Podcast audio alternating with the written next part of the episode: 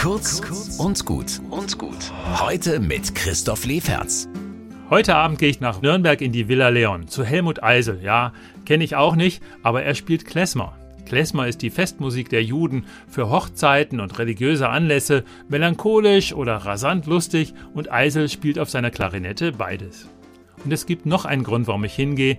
Ich habe gesehen, Eisel bringt jüdische und christliche Nachwuchsmusikerinnen zusammen. Das gab es ja in Nürnberg auch schon von der Begegnungsstube Köprü, die Brücke.